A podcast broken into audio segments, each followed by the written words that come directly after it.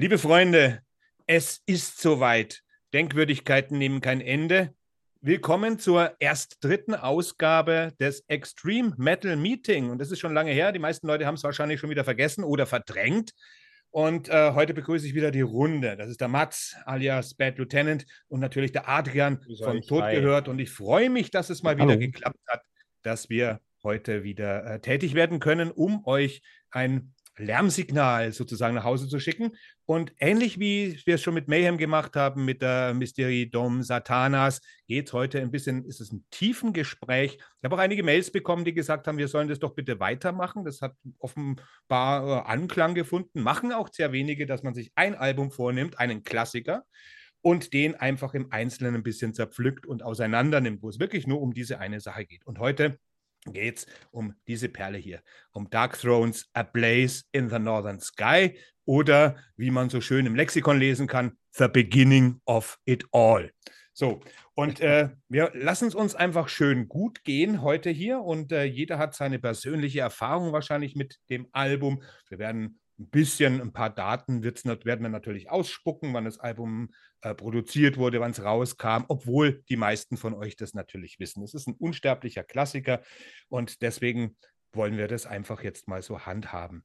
Und äh, ich würde einfach mal sagen, wer will denn mal was zu den eiskalten sachlichen Fakten sagen zu diesem Album? Fangen wir doch ich, einfach mal damit an. Ich glaube, das musst du einfach, weil du bist hier der, der, der seriöseste, der, äh, der, Mann, der Mann mit der samtenen Radiostimme. Beleidigt, beleidigt, hat, beleidigt er mich, der Typ da aus Österreich? Nennt mich seriös. ich kann es ja. auch machen, wenn es dir lieber ist. Adrian, ich, ich, will, ich will auch mal in den, in die, in den Genießer-Part. Weißt du, das möchte ich auch mal rutschen. Lass mal rocken.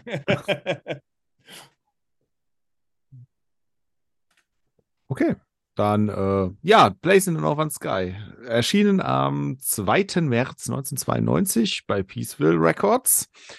Äh, ich glaube, erste Auflage waren so 3000 Stück. Und neben Nocturno, Kulto und Fenris, die ja heute so das Duo sind, die ja, äh, Dark From House machen, war auch noch ein zweiter Gitarrist dabei, der Zephirius. Und dazu kommt auch noch ein Deck Nielsen, ein äh, heute in Dänemark lokalisierter Bassist, der damals äh, dann nur noch als Session-Musiker teilgenommen ist, weil er so den Weg nicht mehr mitgehen wollte nach äh, Soulside Journey und gesagt hat, so, nö, ist nicht mehr so ganz meins. Und die gesagt haben, ja komm, mach noch hier als Session-Musiker mit, dann haben wir wenigstens noch Bassisten. Hat er dann auch gemacht, aber ist danach dann auch ausgestiegen endgültig. Ja, und äh, wie ist äh, ja, wie es die Geschichte so will, war das der Anfang vom äh, ja von, von der Black Metal Phase von Darkthrone, weil vorher waren sie ja eine reine Death Metal Band.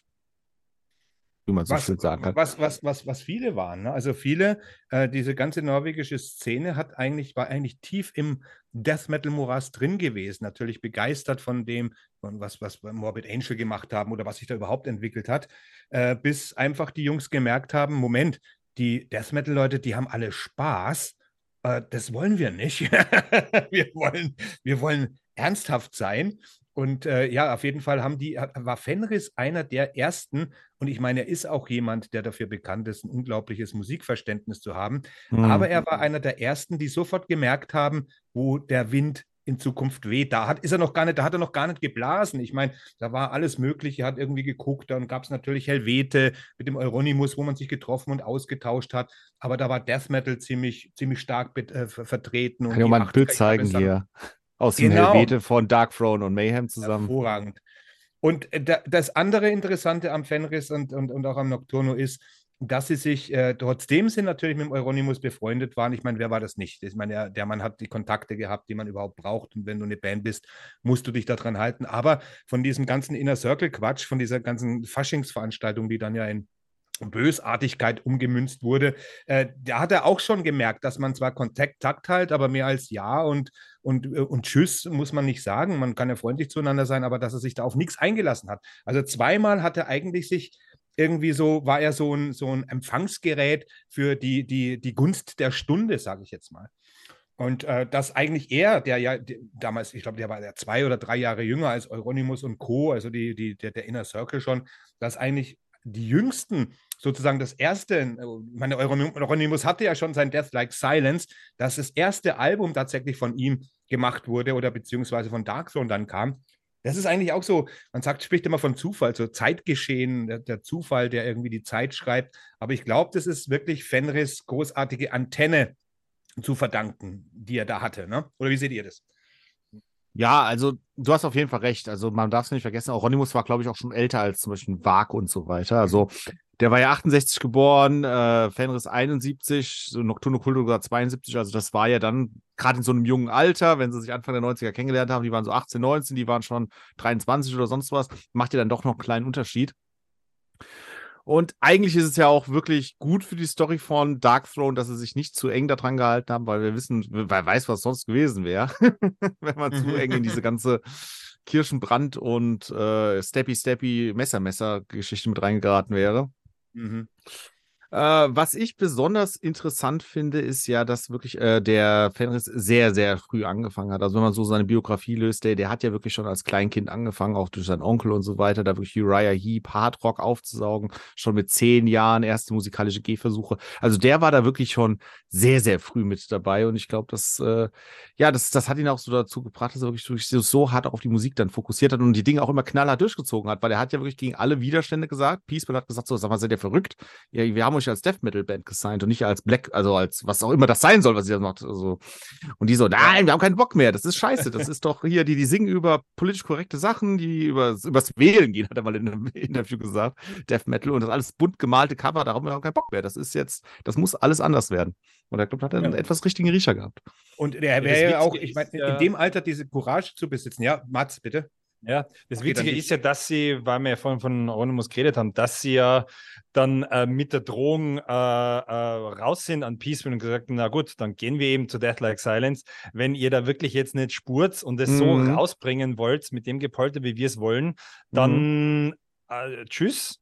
Und dann gehen wir, und ich glaube, diese Drohung hat dann doch gesessen, weil mein Peaceville, ich meine, die hatten dann doch Gott sei Dank den Riecher und dann gesagt, naja, da wäre man schön blöd, wenn wir hier einen aufgehenden Stern hier los. Also dann äh, haben sie sich ja doch äh, irgendwie äh, äh weichklopfen lassen, aber finde ich irgendwie ganz coole Drohung und es wäre äh, wär schon interessant gewesen, wenn sie, wenn sie sich da ähm, wenn sie da näher ähm, rangerückt werden an, an diesen Inner Circle oder noch näher, als sie schon waren. Aber ich bin auch der Meinung, vielleicht war das für die Entwicklung der auch gut so. Also sie hatten da mhm. so ein Stück weit auch einen gesunden Abstand, obwohl sie da ja äh, sehr involviert waren, aber auch einen gesunden Abstand, der, der, der ihnen, glaube ich, dann äh, ja auch gut getan hat, auch kreativ, glaube ich jetzt auch. Also, ich, ich ja, auch, ja. auch ideologisch. ja. also zu viel Nähe zu Wag und äh, sie ja. hatten ja schon bei einem Album dieses True Aryan Black Metal Ja, ja, drauf. also sie haben mal so ein bisschen, das berühmte, ja, ja. Äh, ja, so pubertäre Renitenz, äh, das war ja ganz, ganz, ganz, ganz beliebt bei diesen ganzen norwegischen Jungs. Das musste dann irgendwann mal raus. Ich meine, es waren ja alles äh, äh Bürgersöhnchen, die halt, die man gegen was rebelliert man, äh, weil man sozialistischen Wohlfahrtsstaat und die Eltern wachsen dort auf und man wächst auch selber so auf, dann muss man fast äh, mit irgendwelchen Symbolen um die Ecke kommen, die eigentlich im Wahrheit natürlich gar nicht gehen. Also es war fast ja schon eine Frage der Zeit, bis das kommen musste. Aber ich glaube, gerade Darkthrone haben dann ziemlich schnell mal eingesehen, dass das eigentlich äh, also reine Provokationen eigentlich eine Sackgasse waren. Ist auch gut so, denn ich glaube, man konnte sich da mehr wirklich auf den Sound und diesen ganzen, diesen ganzen Zinnober und diese ganzen Ausrutscher, das ja, haben sich dann andere geleistet und mm bis, ja, ja.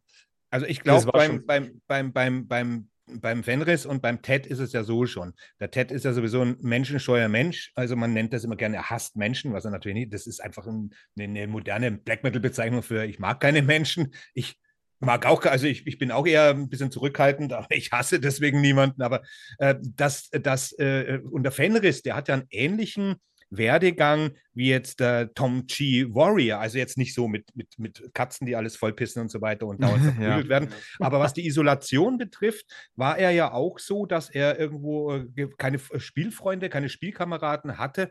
Und äh, weil es der Adrian gesagt hat, und so natürlich auch, ich glaube, er hat einen Onkel gehabt, der ihm dann irgendwie so olle Platten irgendwie gezeigt hat, die für ihn mhm. eine ganz mhm. andere Welt waren, wo er dann selber drauf kam, äh, ja, äh, das muss doch härter gehen. Und dann witzigerweise eigentlich relativ spät erst zu Black Sabbath gekommen ist. Er kannte, glaube ich, Uriah Heep und all die kannte mhm. er. Was Black Sabbath hat ihm eigentlich keiner gezeigt, aber Black Sabbath war dann so eine Schlüsselfunktion bei ihm, wo dann äh, gesagt hat, oh, so geht's. Damit kann man was anfangen. Das ist eine Blaupause, die man beschleunigen oder noch mehr verlangsamen kann. Hier steckt auf jeden Fall irgendwas drin. Und das Uriah, Uriah Heep-Ding, das hat den Fenris ja auch nie verlassen. Mich wundert es eigentlich, dass er auf der, auf der ersten oder überhaupt auf den ersten drei Alben, die man ja im Endeffekt zusammenfassen muss, wenn man so mhm. will, das wird ja als die klassische Black Metal-Phase von ihnen bezeichnet. Nicht nur ästhetisch haben sie ja hier, mit, hier ist der Zephyrus noch drauf, der dritte Mann, der dann ja einfach ja. auch gegangen ist, weil er einfach umgezogen ist. Äh, äh, und, und jeder durfte mal von diesen dreien und äh, heute ist es schon inflationär. Und im Endeffekt war das, ist das natürlich, das ist natürlich auch, da, da, man, man, man, weiß es ja, wie Plattencover zum Beispiel auch irgendetwas einläuten. Und hier stimmt es einfach, das Musikalische, was mich immer fasziniert hat. Man darf ja nicht vergessen, wie schon gesagt, die fing als Death Metal Band an mit Soulside Journey. Haben dann gleich danach schon ihr zweites Album, das auch ein Death Metal Album hätte werden sollen, à la Goat Lord, das aber erst Goat 1996 genau. Veröffentlicht wurde in Instrumental und mit dem Wüstengesang vom Fenris. Und da haben wir es, dieses Gejodel. Fen ja, ja, genau, das ist das mit dem Gesang. Das gibt es dann Wird auch dieses Jahr auch neu re-released, wurde es dieses Jahr jetzt auch. Mhm. Und da ist ja der Gesang vom Fenris äh, hinten drauf gepappt worden. Viel zu laut natürlich, aber die Atmosphäre ist natürlich trotzdem da. Das ist ja eine perfekte, äh, äh, äh sagen wir mal, äh, Demo-Raumaufnahme. Also eine richtige Kelleraufnahme, wo die, wo die, die Black Metal-Leute, ja, die, die, die True-Leute die True ja total drauf stehen. Das mit einem Mikro aufgenommen. Das kommt hier super raus. Aber Fenris Hang zu diesem Heulen, das er ja auch bei The Underground Resistance und ab und zu mal hat, äh, das kommt mit Sicherheit von Uriah Heep, ne, weil er ja selber oft hat man ja gedacht, die, die, da sind Frauenpassagen drauf auf der Goat Lord, aber das ist ein Fanbiss, sein Gekreische. Und mich wundert es gerade, dass er am Anfang in den ersten, auf den ersten drei Alben äh, wirklich auch ne, den Nocturno Kultur vorgeschoben hat, weil der hat natürlich diese dynamische Power, die der Fenris halt nicht hat. Aber wenn es um Quirkiness ja. geht, dann kann der Fenris auch mal irgendwie zum Beispiel Whiskey Funeral und sowas äh, äh, rausbringen. Aber mich, mich würde interessieren, wisst ihr, wie das sein kann, wenn man eigentlich schon, man hat ein erstes Album, man hat einen Plattenvertrag, über den man sich freut, man ist jung, man arbeitet an seinem zweiten Album und während man an diesem zweiten Album arbeitet, bricht man alles ab und sagt, es ist alles scheiße, wir müssen in eine ganz andere Richtung gehen. Ich habe da nirgendwo Informationen gefunden, auch vom Fenris, der quatscht ja ganz, ganz viel. Vielleicht hat er es irgendwo mal gesagt, ich weiß es nicht. Aber was reitet einem, während man eigentlich schon an seinem zweiten Album arbeitet, zu sagen, alles weg damit, wir fangen neu an. Wobei ja drei Lieder aus dieser Session äh, hier übernommen wurden. Die wurden halt anders gespielt. Das ist Katarian Life Code in the Shadow of the Horns und äh, der Cold Wind, Where the Cold Winds Blow. Die anderen drei haben sie neu geschrieben. Was glaubt ihr, was die Jungs dazu bewegt hat? Also ich, also ich finde es schon, ich meine, es wird natürlich einerseits auf ewig äh, Mysterium bleiben und ich finde äh, genau, dass wir das jetzt sicher nicht beantworten werden können, macht ja den ganzen Reiz aus. Also dieser, dieser, dieses, ähm, dieser ganze, dieser ganze Zauber des, des, äh, des Nichtwissens und diese und, äh, und dieses Geheimnis umwehte, das ist ja heute total verloren in den Zeiten von Social Media und alles ist erreichbar, alles ist aufrufbar ähm, ist, äh, und, und alles wird tausendfach äh, mit jedem verdammten Demo und Rehearsal noch einmal wieder gekaut und reissued. Da finde ich einfach, braucht die, äh, die Musikgeschichte lebt von solchen Mysterien und Geheimnissen. Und ähm, ich habe mir das auch gefragt, weil wirklich, äh, ich meine, der, meiner Cut ist wirklich ein Radikaler und äh, es wird euch ja auch so gegangen sein. Also, ähm, ich meine, jeder hat das Album in irgendeiner Art und Weise verinnerlicht. Man kennt es, es ist wirklich ein Klassiker. Uh, und uh, ich persönlich habe es lange nicht mehr gehört. Ich hatte es lange Zeit eigentlich nur auf Kassette. Hat man dann hier von Peaceville die, mhm. die Plattenreissue dann gekauft. Und ähm, ja, und habe es jetzt im Zuge dessen, äh, da das jetzt unser neues Special wurde, natürlich ähm, ja, mir wirklich ganz, ganz intensiv, äh, intensiv damit beschäftigt. Und äh, es ist schon sehr interessant, denn ähm, ja, ich muss hier, ich meine, ich mein, es hat einen Klassikerstatus, aber lustigerweise, da muss ich jetzt gleich so ein bisschen provokant werden. Ähm, es, es ist, wir reden zu Recht davon über dieses Album und es, und es ist zu Recht der Klassiker. Äh, meines Dafürhaltens radikaler. Also es ist, es ist der Startpunkt, der Ausgangspunkt für ja. so vieles von der zweiten Welle, aber radikaler und, und, äh, und ähm, wüster und, und, und weltabweisender sind sie wirklich meines Dafürhaltens auf der Transylvanian Hunger und auf der Panzerfaust. Das sind ja, gerade die Panzerfaust, was der Gesang angeht. Ah, das ist, das mhm. ist sowas von biestig und widerwärtig und, und, und, und äh, allem abgewandt, was irgendwie noch Licht verbreitet. Also das, das ist wirklich, und äh, naja, also das hier muss man schon sagen, ist wichtig und über das, äh, äh, es, ist, es, ist, es ist gut und recht, dass wir heute drüber reden. Aber ähm, ich finde jetzt gerade bei der, beim, beim, beim Wiedersichten und Wiederhören, muss ich sagen, ähm, es haben sich da so ein paar auch Überraschungen aufgetan. Ich hatte dieses Album, ich hatte die Jetzt äh, mal hier die anderen beiden, wo wir, für die, für die Zuschauer auf YouTube auch gerade nochmal die anderen beiden. Ja, halt, ja, liebe ja, Kinder, ja, liebe Kinder, das sind die anderen beiden. Na, die habt ihr wahrscheinlich ja. noch nie gesehen. Kauft sie euch hat gleich. Der, hat der Papa wahrscheinlich bei euch in der Plattensammlung. Aber ich muss, ich muss ganz ehrlich sagen, ich hatte dieses Album ähm, eigentlich so, und das ist ja gerade oft das Spannende, man hört etwas, was man keine Ahnung, fünf Jahre, sechs Jahre, mhm. fast zehn Jahre nicht mehr gehört hat. Und du hörst es dann wieder und du hast ein komplett anderes Bild. Nicht ein falsches, aber ein anderes Bild. Und äh, dieses Album hatte ich äh, ähm, eigentlich eher direkter und geradliniger in Erinnerung. Es ist eigentlich bei weitem, bei weitem nicht so reduziert und primitiv, wie man das eigentlich so abgespeichert hat. Im Gegenteil. Ist es viel Death Metal-Material noch drin. Ne? Irre viel, irre viel. Mhm. Und, und mhm. deswegen merkt man ja, wenn der Fenris sagt, es ist eigentlich ein Album voller Death Metal-Riffs, die ja, halt genau. Black mhm. Metal-Style gespielt worden sind. Ja. Und es ist total witzig, denn es ist verdammt durchdacht, es ist verdammt durchkomponiert. Mhm. Äh, äh, also der Fenris hat noch nie hinter, hinter, hinterm Schlagwerk so viel zu tun gehabt, glaube ich, wie hier, ähm, was jetzt ähm, Rhythmuswechsel und Patterns anlangt. Also das ist, hier passiert innerhalb der Songs, das ist jetzt nicht proggy, aber, aber man muss sagen, also der, äh, der Status dieses, dieses Albums als das äh, äh alles äh, verfinsternde, kaputte ähm, äh, äh Geniewerk, ja, ist es ähm, in weiten Teilen auch, aber man merkt auch, es ist eigentlich gleichzeitig der Anfang, aber auch der Übergang. Es ist noch eigentlich ein Übergangsalbum. Und das fand ich jetzt beim Wiederhören total spannend. Ja äh, dass man das einfach, dass das so rüberkommt, das, das nimmt dem Ganzen jetzt keinen Zauber, aber ähm, also teilweise eben Tempiwechsel, Rhythmuswechsel, äh, teilweise nehmen Songs eine ganz, äh, ganz eigentümliche Richtung, mit der man vorher nicht gerechnet hätte. Ähm, das macht spannend, riesen Hörspaß, man entdeckt tatsächlich immer wieder noch was Neues, man sagt, ah, okay, äh, kann ich mich jetzt zwar dann erinnern, aber lang nicht mehr dran gedacht. Und keine Ahnung, äh, gerade beim Opener, beim Katarian Live da kommt nach neun Minuten auf einmal so ein Break, also mein Lieblingsbreak auf dem ganzen Album, wo auf einmal so ein eisig kaltes Riff reinschneidet, eigentlich so ein bisschen die Blaupause dann für die späteren Sachen. Und solche, solche, solche Dinge, die einem einfach dann wieder anspringen.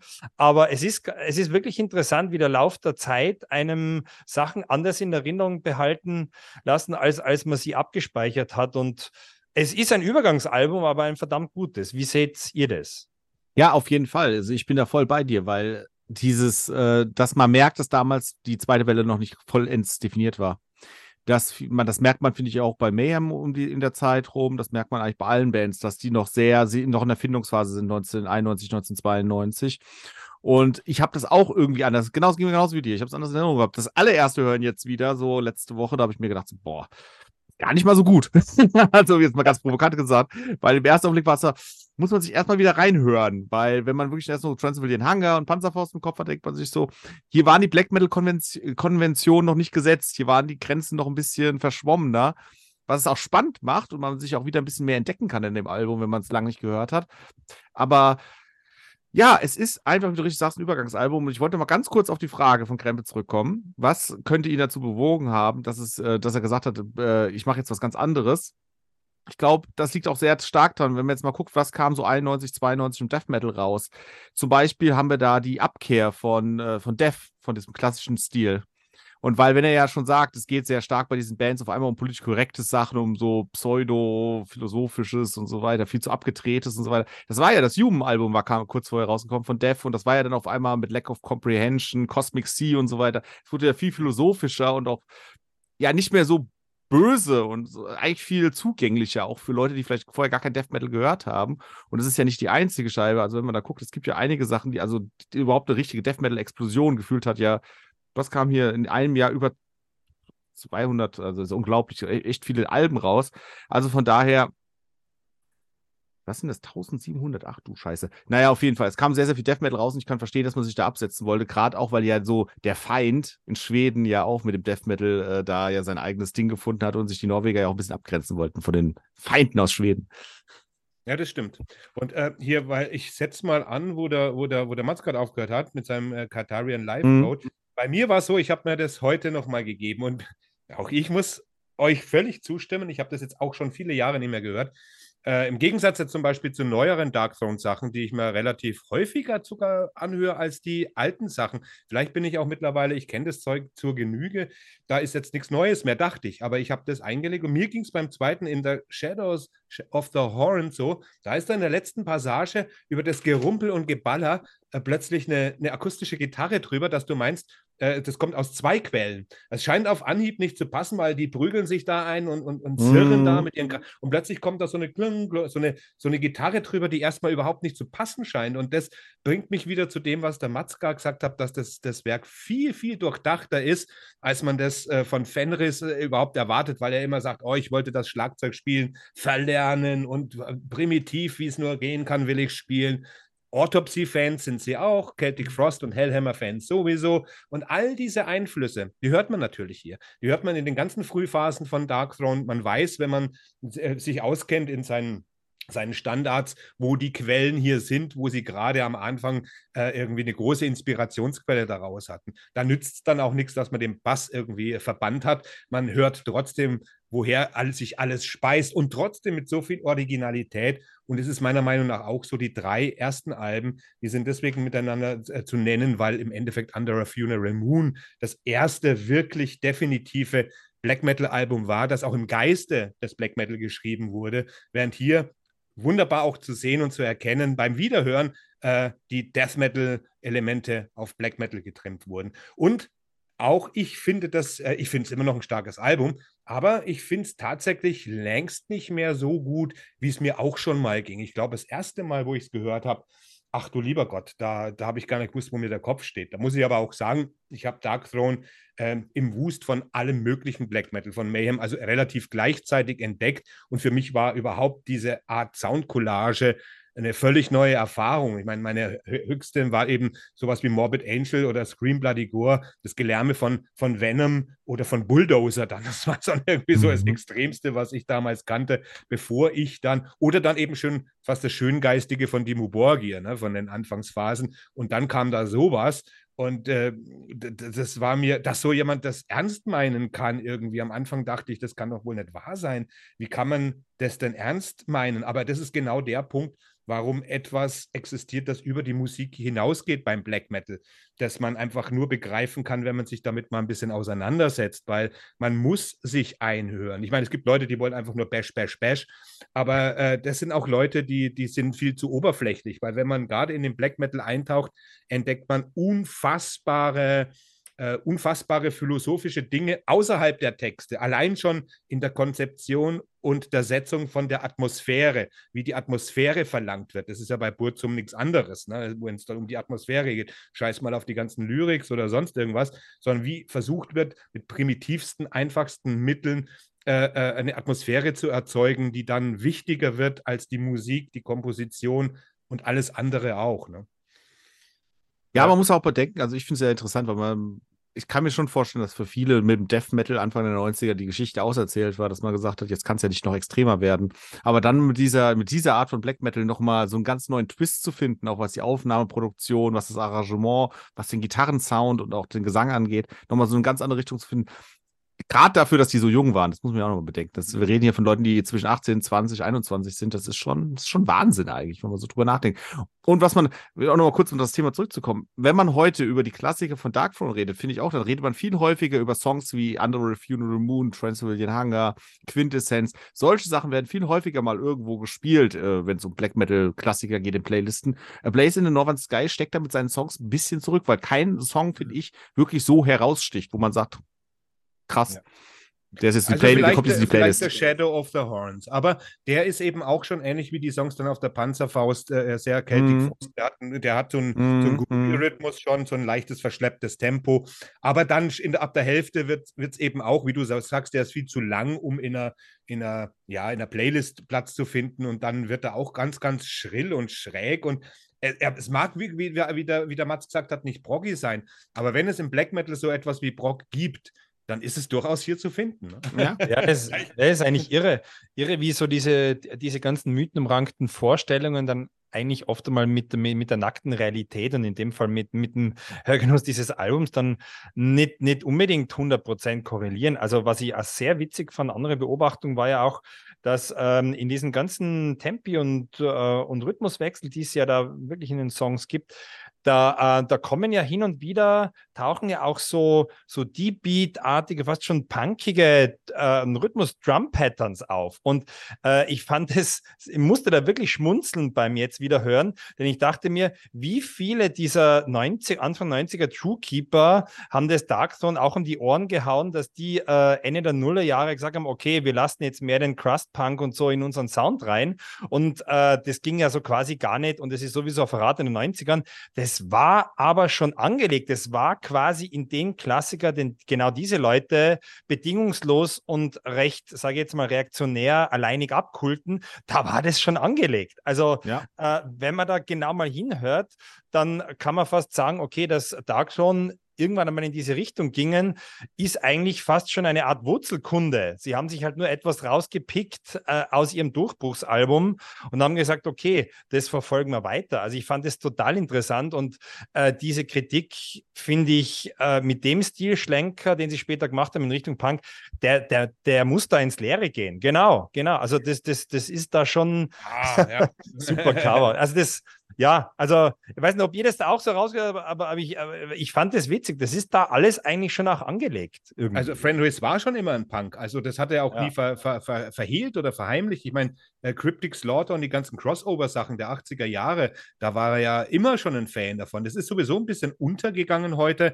Das war auch wirklich nur eine mhm. kurze äh, Zeitspanne in diesen 80er Jahre Thrash und vielleicht Anfang der 90er noch ein bisschen so mit, mit Sachen wie Biohazard und so weiter. Aber der, der Kern der Sache mit Dirty Rotten, Rotten Impulse, also DRI und, und Cryptic Slaughter, Wehrmacht, all diese Dinge, äh, Agnostic mhm. Front, äh, das war ja auch was, wo irgendwie, das war eine kurze Phase, die irgendwie Spaß gemacht hat. Und selbst mir, der ich nie ein reiner Punk-Fan war, trotzdem, äh, das hat Spaß gemacht. Ne? Also gerade in Form von SOD zum Beispiel, Speak English or Die, was ja auch am Rande so ein bisschen in die Richtung geht, wenn auch ein bisschen polierter oder die Nachfolgeband MOD, diese funny Texte, dieses punkige, dreckige, assige, ihr könnt mich am Arsch, ich bin politisch unkorrekt, ja, ja, genau. Es, ne? Und das hat Fenris ja immer. Und ich glaube, damals war halt der Mythos mit dem Internet, das es noch nicht gab. Da hat man die drei Gestalten hinten drauf gesehen und hat halt irgendwie, da war es leicht, Werbung zu machen und sich unnahbar zu geben. Und der Fenris hat auch hier äh, bewiesen, dass er einen Arsch in der Hose hat und nicht irgendwie so künstlich, äh, so pubertär auch, oh, ich bin mysteriös, ich bin unnahbar, sondern er zeigt, er ist in erster Linie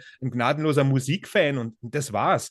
Und äh, Dark Soul, er könnte Million, will Millionär sein, was hat man ihm nicht alles geboten? Aber der mhm. arbeitet bei der Post, der, der, der, der will mit, mit einem Ted hier angeln gehen, fliegen, fischen oder was weiß ich und will seine, seine Alben eintrümmern und die Musik erkunden, die er gerne hat und dann Inspiration fürs nächste Dark Throne Album erholen. Das ist authentischer als all diese ganzen Möchtegern-Leute, die irgendwie sich so äh, künstlich mysteriös geben. Aus, dem, aus der Zeit sind wir auch raus heute in Zeiten vom Internet. Ne?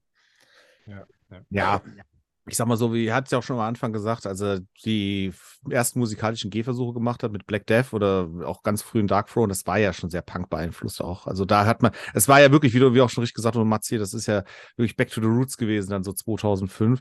Und das hört man auch bei, klar, wenn man ein bisschen hinhört bei Blazing Northern Sky, dann hört man auch gewisse Parallelen natürlich raus, weil ich finde, egal was Dark Throne über die Jahre gemacht haben, egal in welche Richtung sie gegangen sind, die Essenz hört man immer irgendwo ein bisschen raus. Egal wie versteckt oder wie genau man hinhören muss, aber äh, der, der Stil ist immer. Äh, ja, aber das wird ihnen ja oft lustigerweise äh, eben, also ich glaube, du hast da total recht, aber genau das wird ihnen ja oft jetzt auch abgesprochen, was sie, gerade wenn man das jetzt wieder hört, eigentlich absurd ist. Also ich finde das äh, eigentlich rehabilitiert das total die Band und eigentlich macht es die Band auch noch schlauer, als sie sind, in der Art und Weise, wie sie mit Einflüssen umgehen, wie sie sie verarbeiten und wie sie sich selber weiterentwickeln.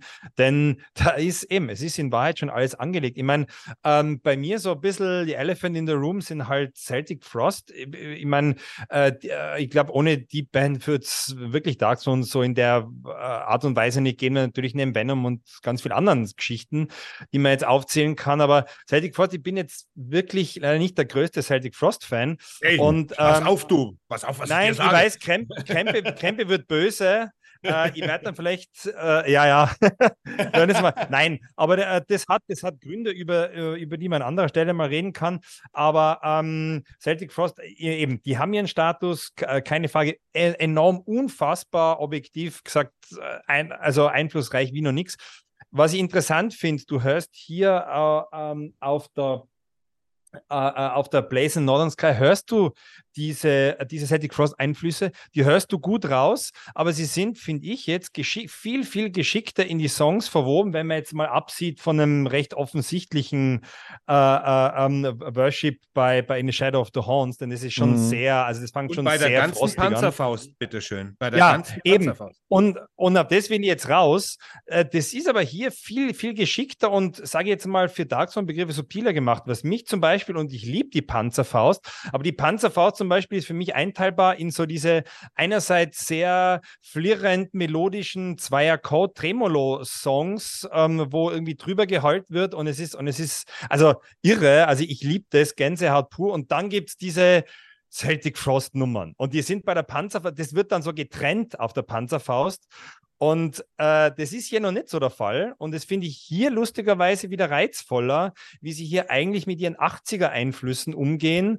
Äh, eigentlich viel subtiler, als es dann danach bewerkstelligen. Und jetzt gerade auf die letzten Alben, äh, also da könntest du echt meinen, dass, äh, dass der Tom G jetzt vom Mikro steht. Das, das würde dann später noch ganz extrem. Ja, ja, das stimmt, obwohl Nocturno Culto ja eigentlich ein ganz eigenes äh, Howling hat. Das ist im, im ich glaube auch, dass der, dass der Fenris mit seinem, äh, seinem Back to the Roots und äh, Old Metal Ding, dass er den Ted da auch hintriezt und dann bleibt ja fast gar nichts anderes übrig, wenn du so die alten Kamellen aus den 80ern irgendwie worshipst, dass dein Sänger, der sowieso so ein Organ hat, vielleicht auch mal ein Uh rauslässt, ne? Das, und das dann halt vermehrt kommt, ne? Weil ja. ich glaube, der hm. Fenris kann diesbezüglich wie eine kleine Mücke sein, die dir ständig am Ohr, los Ted, ja. los Ted, mach. Was weiß ich. Er hat es auch mal so, er hat es auch so schön in dem Interview damals mit Götz gesagt. Hey, uh, I'm a little bitch. Ja, ja. wenn, mir jemand, wenn mir jemand sagt, ich soll irgendwas machen, nein, ich will es selber, ich will es selber draufkommen und es nach meiner, das, auf meine Art machen. Das glaube ich. Und, und, und das hat auch schon seinen Grund, warum der Ted eigentlich, außer die Aufnahmen, äh, sich nicht mit dem Fenris rumtreibt. Na klar haben sie alle Familien, aber ich meine, der, der Ted hat, glaube ich, auch schon öfters mal einen Kanal. Der ist dann schon froh, wenn er mal wieder in Ruhe gelassen wird, kann ich mir gut vorstellen. Ja, also wie gesagt, auch das nicht live auftreten, das geht ja wirklich vom Fenris aus aus. Ich meine, es gibt ja Auftritte, wo irgendwie andere Funeral Moon, äh, Live-Aufnahme von Nocturno Culto in Wacken oder so, sowas gibt es ja. Es gibt es halt ja, nur ja. nicht mit äh, Fenris zusammen. Ja, das ist äh, auch so eine spannende Sache, weil ich glaube nicht einfach nur, dass es daran liegt, äh, wie wenn er es gesagt hat, er, der, der, der will sich nicht zum Affen machen. Der steht auf der Bühne und wird angeglotzt wie ein Tier im Zoo. Ich glaube, da ist irgendein Schlüsselerlebnis. Entweder hat er wahnsinnige Bühnenangst, das kann ja auch sein, die er nicht überwinden kann oder will, oder irgendein traumatisches Erlebnis muss er haben, weil zu der Zeit, zu Anfang der 90er, war das nicht so, noch nicht so State of the Art, dass man sagt, oh, ich mache mal meinen Keller, ich will mit der Meute nichts zu tun haben. Das wurde dann ja in den Black Metal so ein bisschen integriert und geliebäugelt. Aber zu der Zeit war das, glaube ich, noch nicht gängig. Und Fenris hat ja auch live gespielt. Irgendwas muss da passiert sein. Keine Ahnung was. Ja, und Live-Konzerte besucht er ja auch nicht gern, wie man weiß. Also ja. so, ja. während eher die Öffentlichkeit, es ist schon ein eigenes Kapitel. Ich meine, das verstehe ich. Also ich bin auch äh, in Festivals, ich mag keine Festivals zum Beispiel mehr. Und äh, ich habe schon auch, ich verstehe das schon mit diesen Menschenmassen und gerade in der heutigen Zeit macht das noch weniger Spaß als zu den wesentlich freieren 80er Jahren. Ähm, ich will da jetzt gar nicht, ob das besser oder schlechter ist, dass man so Sicherheitsvorkehrungen und alles hat. Nur äh, ich kann mir schon vorstellen, also mir geht das teilweise total auf den Senkel, wenn da alles so restriktiv ist. Also mir sind da teilweise mit Weinflaschen in dem Mantel rumgelaufen gelaufen in, in, den Hallen bei Venom noch. Jeder hatte fette Weinpullen drin. Es ist heute undenkbar, sowas. Mhm. Auch aus Gründen, das weiß ich, auch aus Gründen. Ich sage gar nicht, wie gesagt, dass es schlecht ist. Aber ich glaube, dass man so als alter Haudegen dann vielleicht auch irgendetwas vermisst, was früher ein bisschen offener zelebriert wurde, weil die Leute jetzt nicht unbedingt vernünftiger waren, sondern weil sie vielleicht gar nicht gewusst haben, was sie alles für einen Scheiß machen können. Keine Ahnung. Ja, ja. Ja, gut, auf der anderen Seite, wer äh, Bathory sind ja auch dann nicht mehr live aufgetreten, schon relativ früh. Ich meine, das ist ja auch so der Einfluss gewesen für viele in der zweiten Welle. Für äh, auch alle. andere. Sind wir mal ehrlich, für alle. Ja, ja, ja auf jeden Fall. Also ich wollte jetzt, ich wollte jetzt nicht reden, aber ja, du hast, ja, man kann es eigentlich so stehen lassen. Ich meine auch klar, auch andere Weg-Mitstreiter äh, wie Kernes oder so, auch nicht gerade die großen Live-Spieler. In der Anfangszeit sind Mayhem ja jetzt auch nicht so übertrieben oft aufgetreten. Das haben wir auch nicht vergessen. So ein Konzert. Überhaupt, die, wie, wenn du denkst, wie lange es die schon gibt und bis die erstmal mit ihrem ersten Album ums Eck kamen. Ja, eben. und hatten eine Plattenfirma ja selber. Eben. Dieses Live in Leipzig war eine große, war ja schon so, okay, cool, krass, die machen was. Und dann hat es ja ewig gedauert. Dann waren sie auch mal nach dem Tod von Euronymous ein paar Jahre weg. Und dann bis Bischofswerde sind sie, glaube ich, dann erst wieder aufgetreten. also, um mich jetzt nicht vom Pfad abzukommen, aber es war jetzt nicht so super ungewöhnlich, dass diese Norweger. Ich meine, klar, wenn du jetzt richtig viel tourst und spielst jedes Festival und machst, keine Ahnung, was Welttour und so weiter, dann zauberst du das halt auch sehr stark. Und damals ohne Internet hatte dieser Black Metal halt auch dieses saukrasse, man weiß nicht genau, was da abgeht und so weiter. Und yeah. ich glaube, dadurch, dass sie nicht live gespielt haben, haben sie halt auch nochmal diesen Kult ein bisschen höher gezogen. Hätte, wären sie mit, äh, äh hier, Blazing in Northern Sky, wären sie mit auf große Welttournee gegangen, hätten sie damit vielleicht was kaputt gemacht. Das stimmt schon. Das ist, äh, ist eine einzigartige, äh, der Darkthrone ist eine ganz, ganz einzigartige Band von ihrem Werdegang, von ihrem Habitus und von ihrer Beliebtheit deswegen auch. Ähm, was ich auch noch recht witzig finde und vielleicht erwähnenswert, ähm, wenn man mal sich ganz kurz ähm, den Texten auch zuwendet.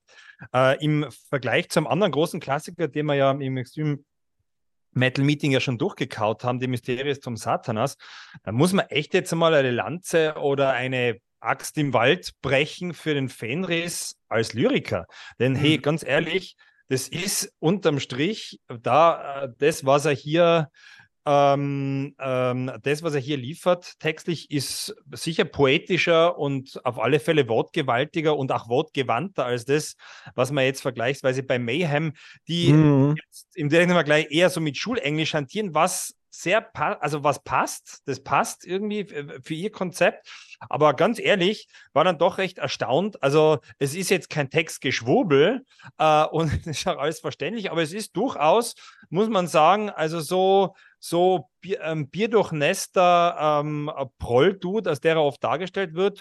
Äh, die Texte können was. Die, die ja, die sind, ähm, haben teilweise historische, recht interessante historische Bezüge. Gerade beim ersten Song da die Katarer, diese, diese christlichen Heretiker. Das ist eigentlich alles, alles äh, recht spannend und ähm, ich will jetzt nicht sagen, dass er jetzt vielleicht der belesenste Kerl unter den ganzen Jungs damals war, aber ähm, da merkt man schon, also es wurde schon darauf Wert gelegt, hier auch äh, ähm, ein bisschen was an den Tag zu legen, was jetzt vielleicht übers äh, übliche äh, Reingerotze hinausgeht. Und äh, ist es durchaus wert, sich mal mit dem Textblatt hinzusorgen. Das ist ja bei der Wiederauflage ja auch dabei. Mhm. Und äh, ich weiß nicht, wie seht ihr das? Also, ich habe da mal einen Blick reingemacht, das ist, lohnt sich schon. Also. Ja, es ist voll ein lustiger Vergleich, wenn man es mit den späteren Alben dann vergleicht, ne? Also, wo wir es auch gerade hatten. Die späteren Alben sind eigentlich nur sehr selbstreferenziell oder szenereferenziell. Ja, Canadian Metal! Ja. eben, eben, eben. Da ist er ja fast schon ein Streber. Also da ist er ja hier wirklich, ja, ich setze ja, mich mit dem Blatt, anderes. mit der Feder und äh, ja. Ja, weil so, äh, ganz ehrlich, die Sachen, die in den 2000 reingekommen sind, haben von, weil man sie auch besser versteht, das muss man ja auch sagen, haben natürlich einen lyrisch größeren Eindruck hinterlassen, sowas wie You call your metal black, it's just plastic, lame and weak. Ja. ja. Das ist, da ist ja. ja sowas wie hier, uh, this is the pagan winter, kept from the obscure ones, candles hold the holy light, Saxons hide in fear. Das ist natürlich deutlich fast schon Shakespeare-artig. Das, das ist schon ja, fast King Diamond, eben, eben. fast King Diamond-Niveau. Ja. also totalen Pathos. Also man könnte das als, äh, äh auch so textlich rezitieren, nicht? Also so. Mhm. Hat er ja gerade da, Adrian, sehr schön. Ja, eben. Also das könnte man jetzt schon hier hochkulturell so ein bisschen aufpimpen. Also mhm. Das, das wird der Fan jetzt wahrscheinlich nicht gern hören, aber er, er hat es halt nur noch mal verpasst. Ja. Schön, so, schön im Ohrensessel vor einem Lagerfeuer ja. mit, mit, äh, mit Pfeife. Wenn Bob Dylan den Nobelpreis kriegen kann, dann können die Jungs hier den auch kriegen. ja. Und ja, und auch, auch ein ähnlich bunter Hund. Naja, okay, nicht ganz zu vergleichen mit Bob Dylan, aber eben, die, die Phasen äh, haben Dark Zone auch. Und eben, das, das ist ja gerade das Spannende. Was ihr euch noch fragen wollt, was sind denn eure, weil wir jetzt so viel von diesem einen wichtigen und wertigen Klassiker geredet haben, was sind denn persönlich eure Lieblingsalben der Spätphase? Denn da hat ja Underground so Resistance. Sein... Underground ja. Resistance. Ja. ja. The Cult is Alive. Bei mir auch. Ja, und der Cult is Alive auch, ja. Und äh, ich habe einen totalen angefressen und ich weiß nicht wieso an der, an der Arctic Thunder. Ja, die, die ah, ja. die, ist, die ist saugut bei mir. Also mir geht es immer so, ein, ein Tag so ein Album sehr geil, dann wieder so, ja, okay. Und das nächste geht mir dann aus irgendeinem Grund wieder echt gut rein. Also äh, ich kann es aber oft gar nicht erklären. Also, äh, äh also jetzt das, das Schlittschuh-Album, ja, ja, komm, ist auch nicht schlecht. ja, nein, nein, nein, nein, nicht schlecht, aber es ist irgendwie so richtig packen. Also, ich weiß nicht, ich habe das so, ich, ist, äh, ja, aber ja, man kann es eben. Wieso muss man alles erklären? ja, Ravishing Grimness, Ravishing Grimness fand ich auch ziemlich cool. Das wird oft gebasht mit Bleak Wilder zusammen, aber ich finde, Bleak Wilder, ja, aber ich finde auch Ravishing Criminals, Hate Them, ich finde eigentlich ziemlich viel gut, muss ich ganz ja. ehrlich sagen. Und ich höre, ja, genau. Und ich höre ja, auch viele. Für viele die Bebilderung heute zuständig. Diese Mittelphasen, diese Mittelphasen höre ich tatsächlich häufiger als jetzt die ersten drei mittlerweile oder sogar die ersten vier, auch wenn ich die ersten vier total cool finde, auch die Panzerfaust mm. super, höre ich aber eher die mittlere Phase von Darkthrone bis heute ziemlich gern und ich und vor allem das Geile halt ist, Du weißt, wenn ein neues Dark Throne-Album angekündigt ist, du weißt nie, was dich erwartet. Also, obwohl es du weißt, dass du Dark Throne kriegst, aber Dark Throne ist ein riesiger Pot. Das kann plötzlich ein richtiges Doom-Album sein. Es kann einfach scheißend mich am Arsch Punk sein. Ich traue den beiden alles zu, wirklich alles zu. Und ich glaube, wenn der Fenris höher singen könnte, dann hätten wir schon ein King Diamond-Album von Dark Throne gekriegt. Ja. Obwohl er ja hoch, hoch kieksen kann, aber die, die Virtuosität fehlt halt da. Da stelle ich jetzt mal auch noch eine Frage an euch. Was glaubt ihr? Machen sie noch mal so eine Scheibe wie äh, Blazing the Northern Sky? Vielleicht, dass sie sagen, hier so jetzt passend zu, keine Ahnung was, 30 Jahren oder dann mal über 30 Jahre Blazing the Northern Sky, dass sie nochmal da zu diesen Roots zurückkehren und nochmal ein Album genau in dem Stil machen? Oder sagen sie, das Kapitel ist abgeschlossen und da kehren wir nicht nochmal hin zurück? Ich glaube, ich glaub, die Antwort ist nein. Und zwar alles, was ich vom Fenris kenne und was er so äußert, ist eher nicht der Typ, der, witzigerweise ist es ein Paradox. Er ist der Typ, der in den 70ern und 80ern wildet. Da ist sein Zuhause, der hasst modernen Metal, wie ich auch. Mhm. Aber für sich selber, glaube ich, schließt er aus, dass er nochmal irgendwie in sein die, die wildern ja sowieso in ihren eigenen Werken, wildern sie ja schon rum. Aber ich, ich glaube, dass für den Fenris diese Black Metal-Phase insofern vorbei ist, also beziehungsweise macht er ein neues Fass auf. Er sagt, Black Metal ist was ganz anderes, der wird heutzutage falsch verstanden sogar. Äh, ich glaube, dass der Fenris irgendwie, ich, er käme sich wahrscheinlich komisch vor, wenn er jetzt, äh, na, er ist so nicht der Ausverkäufer, weil er kriegt Geld geboten, um live zu spielen, schlägt er aus, er arbeitet bei der Post, wo er nicht hätte müssen. Ich glaube, manchen Sachen an sich bleibt er treu und genauso wenig, wie er jemals wieder eine Death Metal-Scheibe machen wird, äh, Soulside Journey, wird er nochmal in die äh, ersten drei Alben tauchen. Das glaube ich jetzt eher nicht.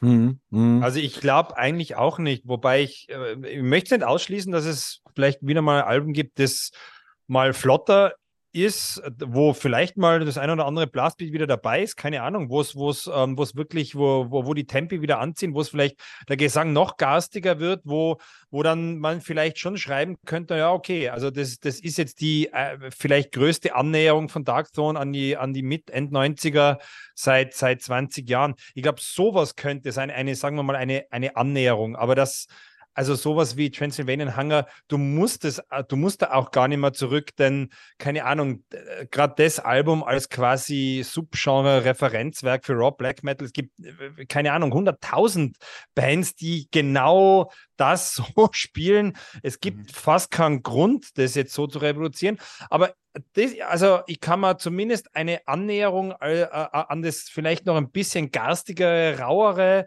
könnte ich mir schon vorstellen. Auf ihre eigene Art und Weise, glaube ich, würde ich sogar spannend finden, ehrlich gesagt, weil ich, ich, ich, also ich persönlich finde so ein bisschen diese, diese Epic-Metal-Geschichte und dieses äh, Faust hoch und, und, und so ein bisschen äh, mhm. das Ausufernde, das, äh, das in einem urtümlichen Darktone-Stil hat man jetzt schon und ich finde, es ist jetzt schon so ein bisschen ähnlich wie diese mhm. Punk-Phase. Also ich weiß nicht, wie ihr das seht, für mich ja, ist richtig, bisschen, völlig, ja. ich bin voll bei dir. Ja, die ist jetzt ein bisschen auserzählt.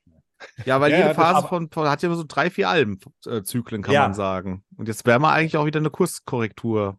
Deswegen frage ich, also könnte es sein, weil wenn man jetzt so sagt, okay, wir hatten bis Circle of Wagons diese Punk-Phase, jetzt kam Underground Resistance, Arctic Thunder, Ulster, Eternal Hales, Ast äh, Astral Fortress meine, die, die war jetzt, also ich finde auch die Phase sehr, sehr schwer einzuordnen, was jetzt, also wo wir uns gerade befinden.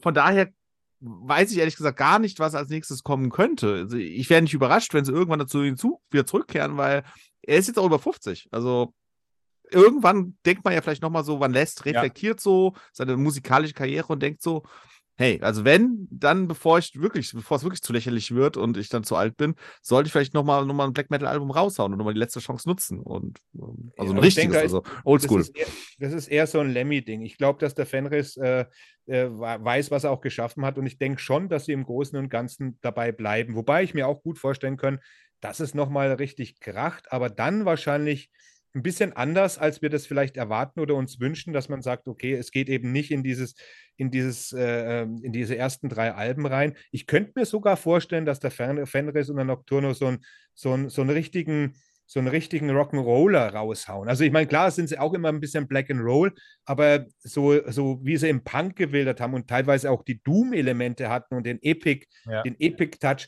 dass da noch so eine richtige rotzige Black, äh, Black, Black and Roll-Sache fehlt. Also so definitiv. Das könnte ich mir auch gut vorstellen. Die richtig nach vorne geht, wo ein Lied nach dem anderen richtig kracht, aber so eher Motorhead-Style auf Dark Throne-Art so, ne? Das würde ich mir auch wünschen, um ehrlich zu sein. Aber von dem her, ich finde, es bleibt wirklich tatsächlich, also jetzt, wo wir, wo wir so alle drei darüber reden, es ist eigentlich wirklich sauspannend. Also dafür, dass es eine Band ist, die nie Riesenexperimente gewagt hat, die sich nie komplett aus dem Fenster gelehnt hat und dann wieder zurückrudern musste, die nie so, keine Ahnung, wie Paradise Lost einen Host rauskaut haben, oh, mit ja. immer noch umgehen muss. Also, also äh, dafür ist es, ist es eigentlich irre, dass eine Band, die dann doch in ihren eigenen Grenzen reduziert ist, dann doch so viel Spannung bietet und eigentlich so viel Freude dann immer wieder macht. Und mir geht es da auch so, wenn ein neues Dark Souls-Album angekündigt ist, ah, her damit und ja. Was, ja, was kommt da? es ist, Wobei ich muss sagen, mir, mir stößt bei den neuesten Alben immer auch wieder auf, dass sie halt wirklich Versionen raushauen, wo ich mir denke, 105 Euro, 80 Euro, 90 wirklich? Euro. Für eine, ah, okay. Ja, also für, für so Special Super Editions, wo ich mir denke, ja, klar, das macht, machen viele heutzutage. Da sind sie ja keine Ausnahmen. Und da gibt es auch viel schlimmere Beispiele. Aber ich finde persönlich, irgendwie ist es komisch von jemandem wie Fenris, äh, dass er sowas ja. zulässt, dass das Label das macht, weil. Stimmt. Das wusste ich jetzt gar nicht. Okay.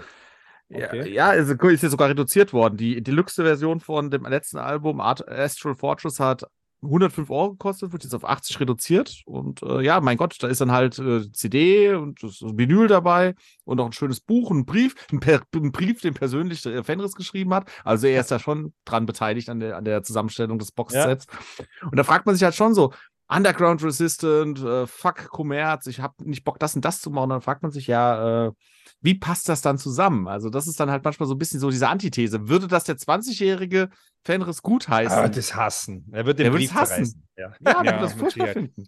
Ja, das ist eine schwierige, ja, ja. schwierige Gratwanderung. Das ist wie, wie mit Iron Maiden, ne? mit ihren Meet and Greets, die sie jetzt plötzlich abziehen. Das, das, mhm. die Menschen sind, das sind Millionäre. Das sind Millionäre, die da auf der Bühne stehen. Und wenn, wenn man denkt, dass Iron Maiden mal Berühmtheit erlangt hat, durch ihre Fannähe, durch ihre Fannähe und Fantreue. Die hatten nie Absperrgitter, die sind, haben sich ins, ins Publikum reinbegeben. Natürlich wird man, wenn man größer ist, ist die Distanz da. Das geht nicht mehr so. Aber muss man wirklich den Leuten das Geld aus der Tasche ziehen, um, um Bruce Dickinson mal die Hand zu, zu schütteln, der mehrere Millionen auf dem Konto hat? Ich weiß es nicht, um ehrlich zu sein. Das sind dann Sachen, die mich so, ich bin da vielleicht auch ein bisschen krass. Ich bin ein großer Iron Maiden-Fan und auch die ein bisschen Jutsu gehe ich alles mit, aber das sind Sachen, da bröckelt meine meine Fanboy-Bereitschaft, selbst bei einer Band, die ich so lange, die mich so lange durch mein Leben begleitet hat und von der ich musikalisch immer noch was halte, äh, da, da gehe ich nicht mehr mit, da, da, da setzt es bei mir aus. Und das sind die Stellschrauben bei mir, wo ich eine Band sofort fallen lasse wie eine heiße Kartoffel, egal was sie macht. Und das, das finde ich einfach scheiße. Und das, ja, gut, und die Plattenfirmen sind natürlich hier auch beteiligt. Natürlich haben die Künstler gerade in diesem, wenn sie so groß sind oder so bekannt sind, schon was zu sagen, gerade bei Peacebill, der Fenris. Äh, das, ich weiß es nicht. Ich würde ihn da auch gerne mal persönlich fragen, aber das machen die Reporter ja nicht. Die gehen ja immer alle auf Nummer sicher heutzutage. Ja, ich würde den Fenris das wirklich das mal fragen, weißt du? Stimmt. Ja. Das, also, also ich glaube gerade Fenris, ich meine, äh, jetzt, jetzt nicht, dass man ihn jetzt hart anfassen sollte, aber ich glaube, ich, ich glaube, die meisten Interviews sind halt doch so ein bisschen ah, äh, äh, adorierendes äh, äh, äh Promo-Service wo, wo man halt denkt, na gut, okay, also äh, jetzt nur Honig um den Bauch schmieren, vielleicht, äh, also ich glaube, gerade mit ihm könnte man ja schon, man muss ja vielleicht ein bisschen Bier trinken dazu und äh, vielleicht so ein paar oldschool, obskuren Punk mit ihm hören und, den abkulten und dann kriegt man schon die richtigen Antworten. Also ich Meinst glaub, du das? Meinst du ja, das legendäre Interview von ja, 2005 ist, da? Also das muss erst einmal So, ich, ja. ich glaube, das war das, glaube ich, das meist angeschaute Video, was Götz äh, Kühnemund jemals geführt hat. Wenn man heute auf, auf YouTube guckt, Fall. das hat ja unglaubliche Aufrufzahlen. Und ich kann mich erinnern, ich habe es damals gesehen, als es auf der DVD rauskam im Rockhard. Und das war wirklich, es war auch, ich kannte zu dem Zeitpunkt auch Dark Throne noch nicht so lange. Ich war ja selber erst 1920 so in den Dreh und gedacht habe so, ja, okay. Black Metal war mir meistens zu dem Zeitpunkt auch noch eher zu hart. Ich kannte zwar schon ein bisschen was von Dark Throne, aber dann kam halt so diese DVD, ich dachte, oh, das ist ja ein witziger Typ. Und auch gerade das Album, Cult is Alive, war dann für mich so, oh, das ist ja Rock'n'Rollig, das ist Motorhead-mäßig. Motorhead war absolute Lieblingsband damals von mir. Ich so, ja, so, so gefällt mir das. Also so einen Typen finde ich dann doch schon ganz geil. Und so bin ich da überhaupt erst reingerutscht, muss ich sagen. Ich hatte vorher schon, klar, andere Funeral Moons, Transylvanian Hunger, aber das ist so ein bisschen auch untergegangen in den ganzen anderen Sachen, die ich dann nebenbei schon, weil es gab ja einfach auch schon sehr, sehr viel Black Metal Anfang der 2000er. Da war ja, das halt, ich, klar, ich sag mal so, man kann es nicht nachfühlen, wie es war 1992, sowas zu hören, im Gegensatz zu 2005 oder 2004. Also das ist halt einfach eine ganz andere äh, Wahrnehmungsebene. Und ich glaube, das ist auch äh, der große Unterschied, wenn man das heute hört. Ja, absolut. Ja. Ist ja, wie gesagt, also ich komme ja, ich komme ja immer mit meinem Venom-Dingens. Ne? Als mit Venom, mhm. da war ich elf Jahre alt, das hat mir einen Schädel gespalten. Heute schmunzelt ja fast jeder, sagt, ja, es ist ganz charmant. Aber damals haben wir echt gemacht, haben wir echt gedacht, der Teufel ist in, in Town und so weiter. Wir haben wirklich gedacht, das ist das absolut Böse, weißt du, so härter geht nicht mehr. Ja, und dann kam Berserk. Also, mich würde ja interessieren, wie viel äh, mehr Alben Adrenaline OD mit ihrem Rock'n'Roll Gas Station abgesetzt haben, nachdem der Fendis ja, das hier abgekrölt ja. hat mit dem Götz. Das würde mich im Nachhinein wirklich interessieren oder ob man mal die Leute von der Band interviewen kann. Also, nee, äh, ist das messbar nach dem Video? Wie viele haben sich dann auf äh, Discogs geschlichen? Jetzt natürlich, jetzt würde man auf Discogs gehen. Damals waren ja die Vertriebswege andere, aber finde ich schon witzig, ja. Wollte, wollte ich sagen, weil die CDs die, oder die, die Platten, die sind ja. ja gedruckt. Also das ist ja da. Ja, ja. Das, ja, die werden ja nicht mehr Absatz deswegen. Und die Band ja, verdient ja. daran kein Geld, sondern die Sammler. Ja, ja, ja, klar. genau. Aber die Nachfrage, ja, ja, also das ist ja, er ist ja, äh, ich meine, man, äh, Fans ist ja überhaupt, ich meine, er, äh, er, geht ja schon mit seinen Einflüssen dann teilweise so fanatisch hausieren. Ich finde sie nur so als Beispiel total witzig bei der Underground Resistance, wo er dieses Agent Steel Album da im Hintergrund mhm. hat. Also, mhm. wo man sich denkt, äh, wo man sich immer denkt, daneben ist ein Nocturno Kultus sehr seriös und so. Mhm. Und ich denke, äh, geht dem das auf die Nerven? man sagt, ja, okay, bitte stell es halt da hinten rein. Wenn ja, ja halt ich meine, die werden auch unterschiedlich, äh, unterschiedlich interviewt. Ne? Die werden nie gemeinsam interviewt. Also ja, ja. Gut, dann müssen sie sich halt auch aufteilen. Immer wenn die was Neues machen, fragt natürlich ja. die halbe Musikwelt an, ob mal jemand Zeit hat für ein Interview. Da muss man sich ja, denke ich, ein bisschen aufteilen. Aber ich ja. glaube, wer so lang mal irgendwie schon zusammen ist, ich glaube, die haben einen richtigen Umgang miteinander gefunden. Die hängen sich halt auch nicht dauernd auf der Pelle und haben eben auch nicht diesen Tourstress. Und wenn man dann seiner Wege geht und sich dann ab und zu verabredet trifft, dann kann man das aushalten. Und mittlerweile ist das, glaube ich, eine Vertrauensposition, wo jeder sein Ding macht. Der Nocturno kümmert sich um die, um die geschäftlichen Sachen, der Fenris ums Kreative. Ich denke, das ist über die ganzen Jahrzehnte hinweg jetzt wirklich eine funktionierende Ehe geworden, fast schon, ne? Mhm. die gut weiter funktionieren wird. Ja, auf jeden Fall. Mhm. Können nicht anders, ja. Ja. ja, so Leute, dann habt ihr das jetzt, gell? Der dritte Ausgabe der Extreme Metal Meetings mit äh, Blaze in the Northern Sky. Schreibt uns doch in die Kommentare, wenn wir was vergessen haben oder wo ihr mit uns d'accord geht, wo ihr anderer Meinung seid oder wo ihr noch was anzufügen habt. Haut alles da rein. Und ähm, wir wissen jetzt noch nicht, wann wir uns wiedersehen, aber wir bleiben natürlich am Ball. Es kommt manchmal immer irgendwie was dazwischen. Ihr kennt das ja.